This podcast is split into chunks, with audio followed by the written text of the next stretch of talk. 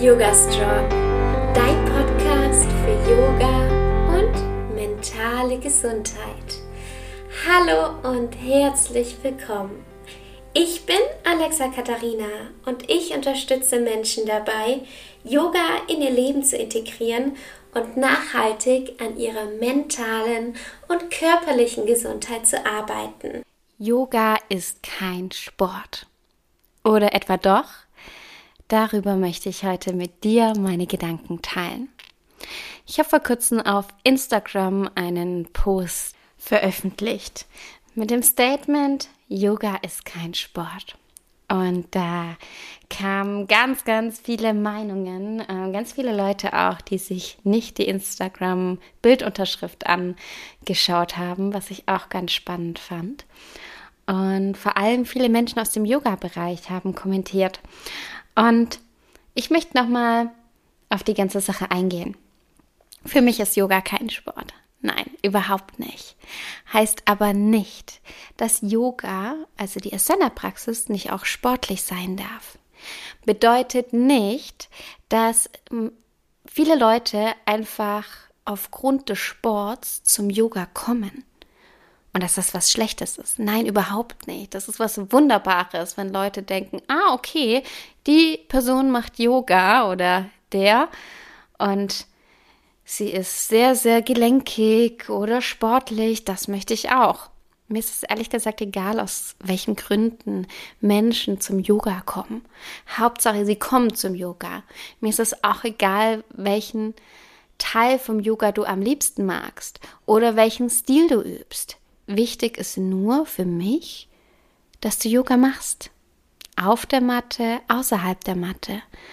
Dass du es kennenlernst. Das ist für mich das, wo ich sage, hey, das ist mir wichtig, dass die Menschen wissen, was Yoga ist. Ganz oft habe ich aber das Gefühl, dass es da aufhört. In Yoga-Studios, bei manchen Yogalehrerinnen, aber auch bei manchen Menschen, die denken, okay, Yoga ist Sport oder Dehnung und ja, das Yoga wird einfach auf die Asanas, auf die körperlichen Übungen reduziert. Und das finde ich persönlich unglaublich schade. Aber was ist jetzt eigentlich Sport? Sport ist ja nicht Bewegung, oder doch?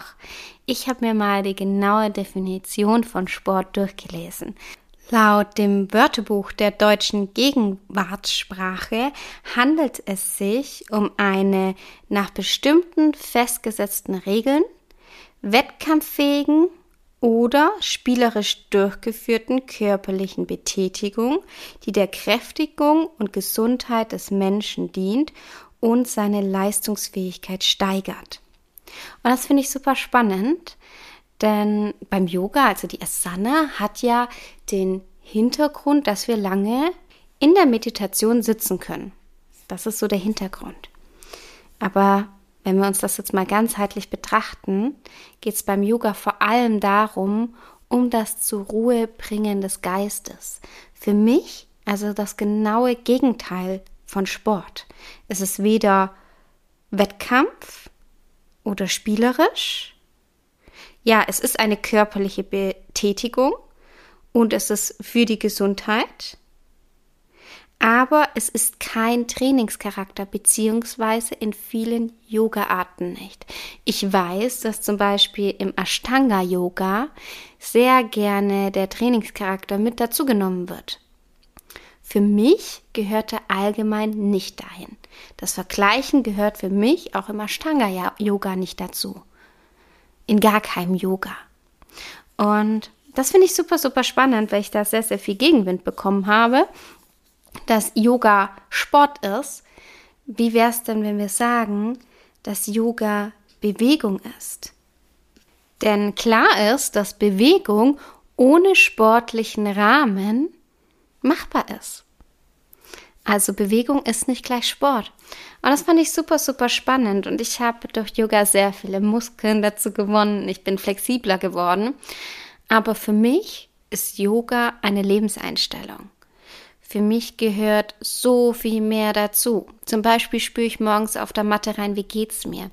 Ich mache keinen vorgefertigten Floh, wo ich sage, hey, den musst du heute durchziehen, Alexa. Du musst hier ähm, die und die Muskeln aufbauen, die und die Asanas können. Natürlich finde ich es auch toll, wenn ich flexibler geworden bin, stärker geworden bin. Aber beim Yoga gehe ich mit einem ganz anderen Ansatz daran. Als wenn ich jetzt zum Beispiel ins Fitnessstudio gehe und sage, okay, ich mache da jetzt 15 Wiederholungen, weil das ist mein Trainingsplan. Und es bedeutet nicht, dass man sich beim Yoga nicht auch einfach mal ein bisschen über die Komfortzone raus ähm, ja, entwickeln sollte, beziehungsweise schubsen sollte. Auf jeden Fall. Auf jeden Fall sollten wir ein bisschen länger in dieser Haltung bleiben, auch wenn wir denken, oh Gott, wie lange soll ich da noch drin bleiben?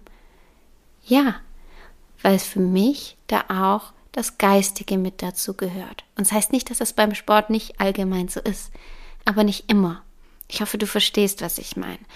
Mm, Im Endeffekt ist es beim Yoga so, dass du für dich selbst eine Meinung treffen darfst. Nur weil für mich Yoga kein Sport ist, heißt es nicht, dass es für dich auch kein Sport sein muss. du darfst, und ich habe das zum Beispiel am Anfang ganz viel gemacht, ich habe mir nur den körperlichen Bewegungsaspekt aus dem Yoga gezogen. Und das hat mir unheimlich gut getan. Ich habe ganz viel Ashtanga-Yoga geübt.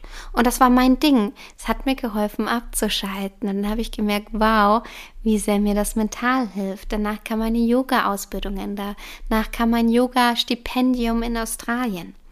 Und erst da bin ich so richtig dahinter gekommen, okay, was bedeutet denn Yoga außerhalb der Matte? Die Yoga-Philosophie. Und was mir einfach aufgefallen ist und was mich ähm, schon stört, ist, wenn ich in Yogastunden gehe und es nur um das Sportliche geht oder ein, eine Yogalehrerin hat bei mir mal gesagt, ach guck mal, Alexa, das ist die mit den wenigen Muskeln. Oder ein Yogalehrer hat mal zu mir gesagt, Alexa, also heute übst du ohne Blöcke. Der Saal war mit 40 Leuten gefüllt und dieser Mann schreit von der ganz anderen Ecke, Alexa, heute übst du ohne Blöcke, weil du kannst das schon, du bist fortgeschritten. Ich hatte meine Menstruationsblutungen und ich habe mich nicht danach gefühlt an dem Tag. Habe sie trotzdem weggetan, weil er ja der Yogalehrer ist. Und ja, da habe ich gemerkt, das sind einfach nicht meine Werte im Yoga. Und ich hatte das heute Morgen in der Yogastunde, wo zwei Yogaschülerinnen von mir danach kamen. In, da, wo ich gerade unterrichte, da gibt's ähm, zwei unterschiedliche Yogalehrerin, das bin ich und jemand anderes. Und die andere Yogalehrerin, die macht was ganz, ganz anderes als ich, laut den Schülerinnen. Mm, und da ist eher so der sportliche Aspekt zum Beispiel im Vordergrund, was nicht gut ist, nicht schlecht ist, einfach nur nicht bewertbar. Und da haben die Yogaschülerinnen gesagt, sie mögen es bei mir mehr, weil es da nicht so ist, aber eine andere Yogaschülerin mag das bei ihr mehr, weil es genauso ist. Und da wurde mir nochmal klar, dass es so, so wichtig ist, dass es so viele unterschiedliche Yogalehrerinnen gibt, so viele unterschiedliche Stile, damit du dir raussuchen kannst, was jetzt in dieser Lebensphase für dich richtig ist. Ich hatte eine Zeit lang, da habe ich total viel Ashtanga-Yoga geübt, dann total viel Yin-Yoga. Aber Yoga war immer präsent in meinem Leben. Und deswegen ist meine Frage an dich, was brauchst du jetzt gerade in deinem Leben? Und es darf sich verändern. Man darf Sachen loslassen und man darf neue Sachen einladen. Yoga ist für mich eine Lebenseinstellung. Ich war zum Beispiel heute ein Treffen von Menschen und von einer kleinen Versammlung, kann man sagen. Und ich habe gemerkt, dass manche Leute nicht yogisch gehandelt haben.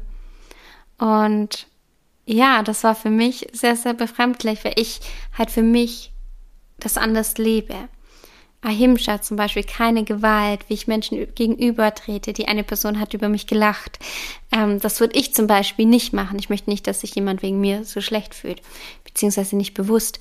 Ähm, da achte ich, da probiere ich mich zu reflektieren. Und diese Person ist auch Yogalehrerin. Sie lebt es zum Beispiel eher auf der Matte, was in Ordnung ist, denn jeder darf sein Leben so gestalten, wie er möchte. Es ist nur nicht mein Leben und meine Weise, wie es ich für mich möchte.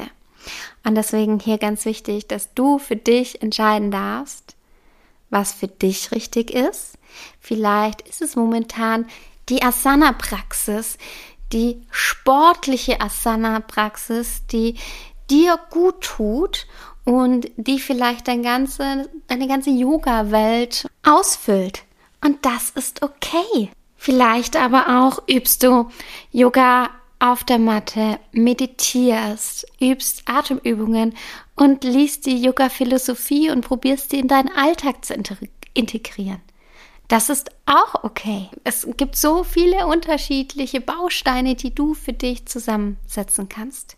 Ich kann dir nur ans Herz legen, ganzheitlich nach hinter, dahinter zu schauen, zu schauen, okay, was kann ich mir aus dem ganzen Yoga für mich nehmen, aus der Yoga-Philosophie, der Meditation ist auch ein Teil vom Yoga, Pranayama, die Atemübungen, ähm, die Asana-Praxis. Und natürlich auch die Yamas und die Niyamas zum Beispiel, wie gehe ich mit mir und mit anderen Menschen um. Ja, mich würde es mega interessieren, wenn du mir sagst, wie du das Ganze siehst und ja, lasst uns bitte, bitte respektvoll in den Kommentaren umgehen. Das ist mir ganz, ganz wichtig. Ähm, jeder, der das nicht tut, den lösche ich, weil das ist mein Bereich, mein Account. Ich möchte, dass sich jeder wohlfühlen kann. Deswegen ähm, ja, ist mir das ganz, ganz wichtig. Und wenn du magst, kommentiere gerne unter dem Beitrag. Ähm, Yoga ist kein Sport. Auf Instagram heiße ich Alexa-Katharina und sag mir deine Meinung. Äh, berichte von deinen Erfahrungen. So, so wichtig, dieser Austausch. Ich wünsche dir jetzt eine wunderschöne Woche, eine wunderschöne Vorweihnachtszeit und die nächste Podcast-Folge kommt am 25. Dezember morgens um 7 Uhr online. Und ich würde mich natürlich freuen, wenn du reinhörst. Ich wünsche dir jetzt eine wunderschöne Zeit und denke daran, wenn du nicht in Weihnachtsstimmung bist, ist es völlig okay. Wenn du deine Tradition ändern möchtest, ist es völlig okay. Wenn du einfach wegfahren möchtest, ist es völlig okay. Und wenn du Grenzen wahren möchtest, ist das auch okay. Schau nach dir. Ich weiß, Familienfeiern können anstrengend sein, Termine können anstrengend sein. Schau, dass du in dieser Zeit Raum für dich hast. Bis ganz bald. Schön, dass du bis zum Ende mit dabei warst. Namaste.